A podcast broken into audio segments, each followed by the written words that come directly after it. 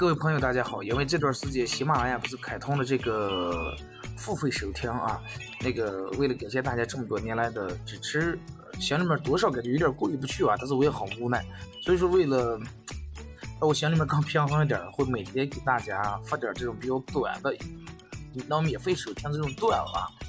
呃，今天是跟大家分享点非常实用的生活小技巧。第一。在睡觉之前喝一点牛奶，会比你不喝牛奶的情况下会多花几块钱。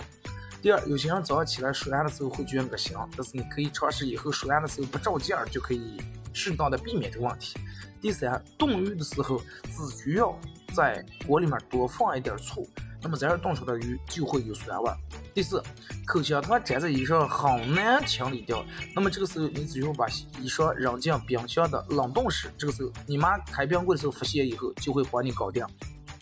第五，不小心被烫伤，当时没有创伤，没有烫伤膏，也没有其他药物。那么这个时候可以找来牙膏，连着刷两三个小时牙，你就能忘记疼痛。